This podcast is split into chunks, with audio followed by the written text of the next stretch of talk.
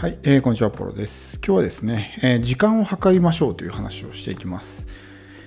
あの時間を計るっていうのはこう自分の作業の時間を計りましょうということですね。一つの作業をするのにどれぐらい時間がかかるのかってことをしっかりと把握しておくことが大事で、あのスケジューリングをすることあるじゃないですか。翌日はこういう予定でスケジュールを過ごそうみたいな感じで、まあ、プランをね、立てることってあると思うんですけど、その一つの作業あたりの何て言うんですか所要時間っていうのをしっかりと把握しておかないとスケジュール通りにいかないとかっていうことがよくあるんですよね。例えばブログを書くっていう作業をスケジューリングした場合それが1時間かかるのか2時間かかるのかそれが分かってないとその後のスケジュールがずれてきたりするわけですよだから常にですねこうまあざっくりでいいんで大体これぐらいの時間かかるなみたいな感じできれば細かく把握しておくのがいいと思うんですけどえまあ時間をですね、作業時間、どれぐらいかかるのかっていうのを意識しながらですね、普段から作業すると、あじゃあ、あとこの、これぐらい時間があるから、これができるなとかね、えそういうふうにこう、隙間時間ができた時とか、時間が余った時にね、いろいろできたりするわけですよ。例えばこういうポッドキャストなんかも、僕の場合だったら1エピソード大体10分ぐらい音声取るから、まあ12、3分あればね、作業が終わるわけですよ。そうすると、じゃあちょっとね、30分ぐらい時間できたからちょっとポッドキャストでも撮ろうかなとか、そういうようなこうことができるわけですね。で、コンテンツを作るのにしても、大体このコンテンツを作るのにどれぐらいかかるのかっていうのを把握しておくのはすごく大事だと思います。大体来月は何本ぐらいコンテンツを作って、で、えー、納品していきたいってなった時に、じゃあどういう順番で何から始めるかとかね、えー、このコンテンツを作るの何日かかるのかとかっていうのが分かってないと、まあ、そそういう予定も立てれないわけですよね。で大切なことはとにかくやっぱり最初のうちはですねこう量をこなすというかたくさんやるっていうことが大事なんですよね。慣れてないうちっていうのはどうしても時間がかかるものなんですよ。でも何度もやっているうちに作業スピードが上がってくるんでそうすると一度にさばける量が増えるんですよ。だからたくさんのことをやりたいんであればとにかく最初は数をこなす。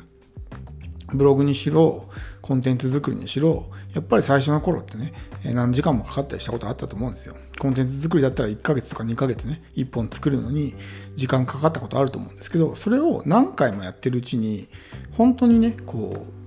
圧倒的に短い時間でできたりするんですね僕だったら電子書籍1冊目出すのに1ヶ月ぐらいかかったんですけど、もう今ではね、2、3日で作れるみたいな感じになってるんで、やっぱり慣れてくると何をどういう風にやっていけばいいのかとか、作業スピードも上がるし、効率も良くなるし、そうすると残りの余った時間で他のことができるようになるんですよね。だからいろんなことができるようになって、よりこう、何て言うんですか、あの成長スピードが上がるというか、まあ、あの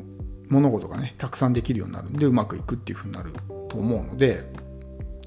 まあ、時間をですね有効に使いたいんであればやっぱり最初はですねこう数をこなす。そして学びに投資するっていうのもすごく大事だと思います。学びって結局何をしてるかっていうと時間をショートカットしてるんですよ。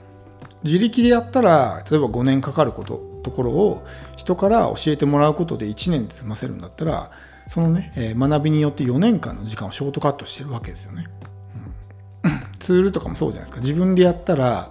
ねえー、5時間かかることをツールだったら例えば30分でできるとか。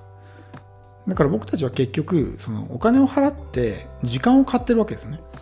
だからお金をケチる人っていうのは時間がかかるんですよ。どうしても。どっちかなんで。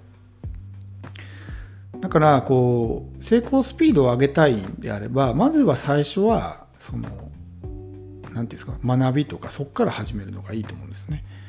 何て言うんですかねちょっとうまいこう表現が出てこないんですけどうんいきなりこう走り出すんじゃなくてそのエンジンを速いエンジン速いモーターに変えてから走り出すみたいなねこのポンコツのエンジンのまま走って先に走り出すと最初はやっぱりね先に走り出してるからどんどん前に進んでいけるじゃないですか。でもエンジンがポンコツだからスピードが出ないんですよね。そうすると後からスタートがだいぶ後になったけどもすごくね速いスピードが出るエンジンを積んでる車にいずれ追いつかれるんですよね。で追い抜かれてどんどんどんどん差が広がっていく。っていうことになるんでそのスピード走るスピードを速くするためにもやっぱりそういう学びとかね成長とかそういうものにこうお金とか時間を使っていくっていうのが結局のところ急がば回れじゃないですけど勉強にお金を使うとかね学びにお金を使うってその使った時間もったいないと思いがちですけどそこに例えば5時間とか投資することによって、ねえ、何年分っていう時間をショートカットできたりするわけですよ。だその辺もしっかりと理解した上で、まあ、その自己投資とかね勉強とかそういうものをしていかないと勉強に時間使うのがもったいないとかってね思うかもしれないですけどそのもったいないと思うことによってね、何ヶ月とか何年とかの時間を余分に使わないといけなくなってしまうっていうふうになるんで、えー、まあこのね時間をしっかり把握するっていうこともそうですけどその時間をショートカットするにはどうすればいいのかってことですね。できる限り時間を特にこう一人でねビジネスしてる人っていうのは時間が足りないのでいかにこの時間を効率的に使うかっていうのはすごく重要になってくるんですけどそのためにはまあ自分の時間をしっかりと把握してどういう作業にどれぐらいの時間がかかるのか理解しておくっていうこととあとはそういう時間をショートカットするものにお金を使うってことですね。で広告とかも結局そうなんですよ。自力で集客したら時間がかかるじゃないですか、労力も。でもそのそれをお金を払うことによって、まあ、あのショートカットしてるわけですよね。広告がお客さん集めてきてくれるから、時間もかからないし、まあ、労力もいらないってことですよね。うん、そういうことになるんで、まあ、とにかくこの時間ですね、えー、をしっかりと重要に使ってもらう。あの時間っていうのは武器なんでどういうふうに使うかによって、まあ、その後に出る結果って違いますよね特にこう駆け出しの頃で資金力がない人っていうのはやっぱり時間くらいしか武器がないんですよ 経験も知識も人脈もないと全く武器がない人にとって何が武器かっていうと唯一時間なんですねでその武器を有効に使うことができなければ当たり前ですけど勝つことはできないので、えー、特にこう駆け出しのうちとかそういう資金力がない自分の武器がない人